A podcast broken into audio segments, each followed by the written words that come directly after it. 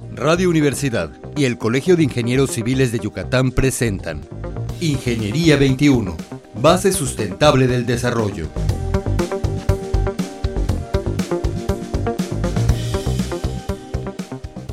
Buenos días, estimados radioescuchas, bienvenidos al programa Ingeniería 21. Hoy tenemos el placer de contar con el ingeniero Mario Gómez Mejía. Buenos días, ingeniero. Buenos días, eh, buenos días. el ingeniero Mario Gómez actualmente es el presidente de la Comisión de la Especialidad de Ingeniería Civil en la Academia de la Ingeniería Mexicana. Ingeniero, nos parece muy importante que, que le tengamos y escuchar su participación en la academia. Es un tema que a veces no conocemos muchos ingenieros civiles y nos va a gustar mucho saber qué está haciendo la academia, ¿verdad, ingeniero? Y bueno, nos comentaba en pláticas fuera del radio que están haciendo un estudio estratégico sobre los retos de la ingeniería. ¿Nos podría platicar de este estudio, ingeniero? O sea, ¿cuál fue la motivación de hacerlo? Sí, con mucho gusto, Tere, y pues muchísimas gracias por la, por la invitación para participar en, el colegio y sobre todo aquí en mi tierra. Eh, porque, pues bueno, antes de entrar en detalles, sí me gustaría decir muy superficialmente lo que es la Academia de Ingeniería. Como acabas de comentar, eh, a veces en, en, provincias se sabe muy poco sobre esta organización. En términos generales, la Academia de Ingeniería es una organización que integra a un grupo de ingenieros eh, de todas las especialidades, civiles, mecánicos, electrónicos, etcétera, eh, y que ingresan a la academia bajo un proceso bastante rígido, eh, donde pues va en función de las del currículum, de la trayectoria y, y de un trabajo, un documento que tienen que presentarse ante, una, comisión, una comisión, es que se define ya el ingreso. Bueno, en particular, pues eh, centraría yo mi atención a lo que eh, la Academia de Ingeniería le llama la Comisión de Especialidad de Ingeniería Civil, como hay de otras especialidades. Bueno, pues entonces eh, la, idea de este tema de entrar al, estudio de los retos de la ingeniería pues es después de una serie de reflexiones entre un grupo de, ingenieros civiles, miembros de la, de la academia, en donde pues eh, nos, preocupamos porque eh, la ingeniería civil siga siendo un detonador del país desde el punto de vista del enfoque de, infraestructura. Eh, y entonces en este estudio que le llamamos los retos que deberá enfrentar la ingeniería civil en este siglo XXI, es con el fin de que sus acciones coadyuven para que de manera conjunta eh, con las demás especialidades pues logremos que el país pues sea un, país competitivo eh, y que tenga una presencia la ingeniería mexicana y en particular la ingeniería civil, no solo a nivel nacional, sino también a nivel internacional. Algo así como que retomar su importancia, ¿no? Efectivamente, eh, siempre en las discusiones y comentarios que hemos tenido, se ha platicado y se ha eh, señalado de que los años 50, 60, la ingeniería civil tenía un, protagonismo muy fuerte en el país y que hemos sentido que se ha ido perdiendo por muchas causas. Eh, eh, eh, a veces nos, criticamos un poco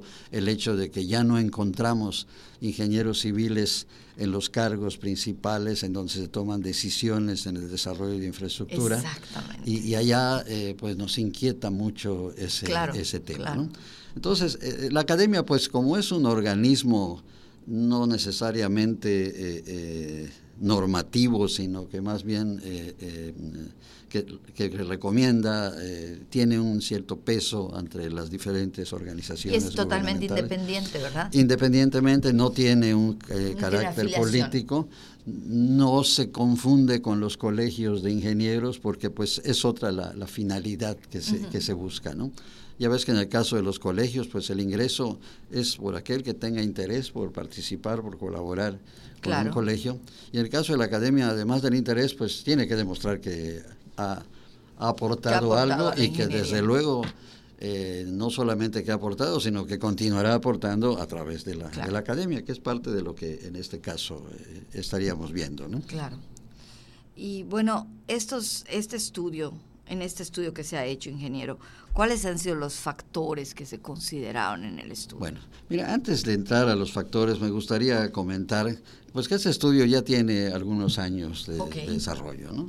Eh, en realidad, en este momento llegamos a un cierto punto en donde se han definido ya ciertos esos factores de que vamos a hacer mención y lo que cómo tratar de, resolverlos, eh, de atenderlos, que no quede este tema como simples declaraciones, sino que sean acciones ya específicas. Ese es el punto en donde pues se pretende que nuestra comisión, eh, que de hecho ya lo está haciendo en algunos casos, pues tenga presencia y, y ese peso que le hemos llamado autoridad moral ante las organizaciones para que sea escuchada eh, sin ninguna influencia, como comentábamos hace un rato.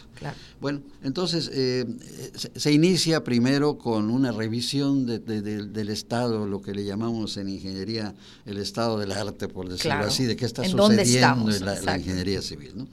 Eh, ahí surgió un primer documento y de ese documento se hizo una recopilación y, y, de, allá organizamos un foro en el año, el año pasado, en donde, eh, señalando las problemáticas que existían, eh, pues invitamos a, ingenieros aquí, miembros de la academia y no miembros de la academia, pero reconocidos, ya para cada uno de los factores que en un momento te voy a mencionar cuáles son en donde pues queríamos que pues ellos nos hablaran sobre, en particular, sobre la situación que está viviendo la ingeniería civil en cuanto a estos factores. Claro. Seguidamente, eh, después de las conclusiones de este foro, llevamos a cabo una, eh, un pequeño un taller en donde pues ya discutimos eh, cada uno de estos temas con el propósito de definir ya acciones ya específicas. esa fue la primera parte en donde entramos. Ahora bien, en cuanto a la pregunta de, lo que sentimos, cómo está influenciada la ingeniería civil en este momento, pues podríamos decir que los aspectos que son críticos y que, que, decidimos que deben de atenderse son la normatividad, eh, la globalización, las organizaciones gremiales, la formación del ingeniero civil, el, surgimiento de conceptos como la economía del conocimiento, la sociedad del conocimiento y la importancia de la innovación, que son temas que a veces como ingenieros civiles este, eh, a veces nos sentimos un poquito a un lado, efectivamente coincidimos en el término. ¿sí? Eh, el otro son las disciplinas de la ingeniería civil, todas las especialidades que, existen, y, un punto que también nos pareció muy importante y estamos también atacándolo es de los usos y costumbres. La situación que se está dando en forma natural por las propias características de nuestra forma de ser, nuestra idiosincrasia, etcétera, Entonces, eh, estos son los, los, aspectos los factores, los factores básicos que hemos considerado y, que cabe aclarar, no son los únicos. Si seguimos sondeando y, viendo que, cómo está la situación de la ingeniería civil, vamos a encontrarnos con otros más. Por otro lado, sí me gustaría comentarte que observamos de que estos factores no son aislados, aunque los estamos atacando de manera aislada. Pero, por ejemplo, cuando hablamos de normatividad eh, y luego hablamos de, los gremios, pues hay una íntima relación. No, no, no podemos desligarlos en ese sentido. ¿no? Y cuando hablamos de globalización, pues igual eh, eh, está la parte de formación del, del, ingeniero civil y pues bueno, hay, hay, hay, hay, hay más bien eh, intersecciones. Que, sí, como que un factor lleva al otro y un factor depende del otro, ¿no? Efectivamente. ¿De qué, de qué sirve que tengamos una muy buena normatividad si no la aplicamos bien por el sector gremial, ¿no? O el sector gremial, ¿de qué sirve que sea muy unido si no está si su unión no, no apunta a cumplir normatividades o a aprender, ¿no? Pues e, esa es fundamentalmente la, la, primera en cuanto a los factores. Por allá iniciamos eh, eh, nuestra, nuestro estudio, ¿no? Y este, bueno, ya, ya hablamos del por qué, ¿verdad? Y esos de esos factores, ingeniero, la normatividad es un factor muy importante y muy extenso, yo, yo estoy suponiendo también. ¿Qué, ¿Qué ha visto usted de normatividad? ¿Cómo nos pega? ¿En qué ya han avanzado? ¿De qué podemos tratar en ese punto? Aquí sí me gustaría mencionar, no, no estoy muy seguro qué tanto se sabe en ese sentido. Eh, como todos sabemos, eh, o creemos saber, que el artículo quinto de la Constitución eh, de nuestra, nuestro país es el que rige todo lo que son las profesiones y la actividad que desarrollan pues los, los mexicanos, ¿no? Y señala por, un punto que a ninguna persona se le puede impedir que se dedique a la profesión, industria, comercio o trabajo que le acomode, siempre y cuando estos sean lícitos. Ese es el, concepto básico que tiene. Hasta ahí, pues los términos generales se escuchan muy bien. Y como todo artículo de la Constitución, o al menos la mayoría, eh, está eh, normado por un reglamento. En este caso, más que reglamento, es, es una ley la, llamada la ley reglamentaria del artículo quinto constitucional relativo al ejercicio de las profesiones. Y cosa o sea, de ahí emana todo. De ahí emana, o sea, del enunciado de la Constitución eh, aparece la reglamentación sobre esto y esto se vuelve una ley. Y una de las cosas primeras curiosas hasta la fecha se llama, y lo voy a repetir porque sí, adelante, es, es, es el reglamento relativo al ejercicio de las profesiones en el Distrito Federal. La primera cosa medio rara, ¿no? Pero así es el que existe. ese es el que existe. Es el federal, por decirlo de alguna eh, eh, manera. así se está entendiendo, de alguna forma. Pero la otra cosa más alarmante es que está vigente desde el año de 1945. Entonces, un poquito atrasado. Sí es cierto que hay que reconocer que a lo largo de estos años se ha habido eh, pues, modificaciones, algunos artículos, ajustes, pero, pero lo que ahorita se ha sentido, y, aquí aclaro, no, son, no la academia, eh, muchos colegios en particular, quien eh, se ha metido mucho en esto es, el Colegio de Ingenieros Civiles de México, la Federación de Colegios Mexicana de Colegios de Ingenieros Civiles también, pues ha, habido una preocupación en ese sentido. Por ejemplo, eh, me gustaría comentar lo que dice su artículo tercero de esta ley de profesiones.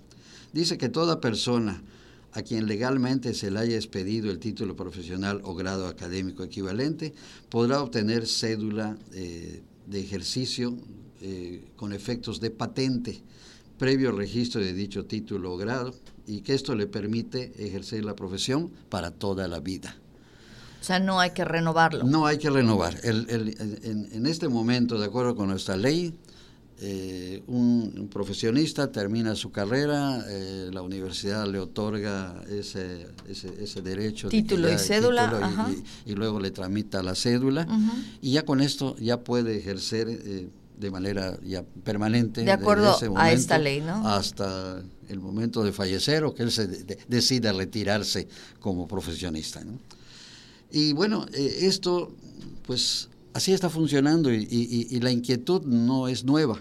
Sí quiero comentar de que esta situación se hizo patente en 1995 cuando eh, Estados Unidos, México y Canadá, eh, pues iniciaron las, las, pláticas para el Tratado de Libre Comercio. Bueno, no comentemos lo que ahorita está sucediendo, pero en ese momento pues una de las cosas que se, definían era decir, bueno, eh, cada país decía, bueno, cómo en la parte del ejercicio profesional, para que yo permita, decía un país, de que tus eh, eh, los ingenieros del, país, del tratado, puedan, estar en, mi país, pues yo establezco ciertas reglas que tienen que cumplirse.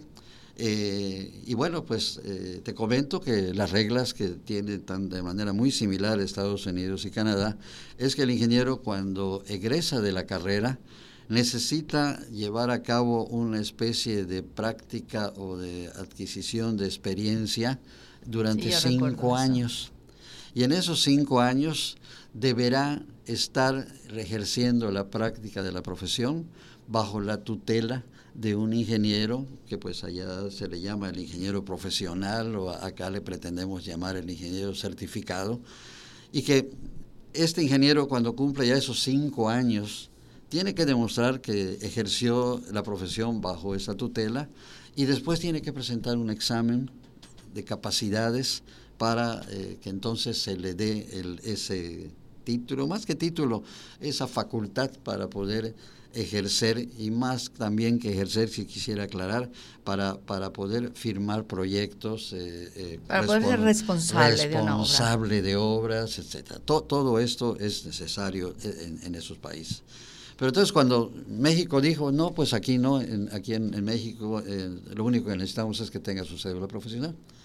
Eso generó un conflicto, a lo mejor del tamaño del actual, porque pues es uno de los factores que han impedido de que eh, los mexicanos podamos ejercer con cierta facilidad en Estados Unidos. La verdad, muy pocos lo han hecho. Y Estados Unidos y Canadá les dicen, bueno, si, como tú no tienes esto, pues para que yo pueda reconocerlo, el que quiera eh, realizar un proyecto para Estados Unidos, eh, y quiero aclarar, no es para que vaya a radicar a Estados Unidos. No, para trabajar. Vaya eh, a realizar un trabajo y luego regrese, o desde México lo realice, en fin, pero lo importante aquí es la firma, quien se está responsabilizando. Entonces se le dijo a México, como tú no tienes esto, pues entonces el ingeniero que lo vaya a hacer en, en, en alguno de nuestros países necesita pasar por este proceso, demostrar eh, cierta experiencia, presentar un examen y, después de esto entonces se decidiremos si se le puede dar eventualmente esa certificación. Esto ha traído como consecuencia que pues, ha habido un gran problema en, esa movilidad y ahí aparece el tema de globalización, en donde pues eh, para nosotros y nosotros los mismos ingenieros nos quejamos, nos están invadiendo los extranjeros, esa invasión profesional. Hay muchos ingenieros civiles que están llegando y que, sin ningún procedimiento formal ya están ejerciendo en el país. En cambio a nosotros se nos da mucho trabajo, no hay equidad en ese, en ese proceso. Parte del problema es ese, no, no, no se ha logrado definir. Ingeniero, eh, creo que el, el tema es extenso y ¿Le parece que nos veamos la otra semana? y podamos seguir hablando, porque nos llama mucho la atención la parte de usos y costumbres también, nos gustaría tomarla.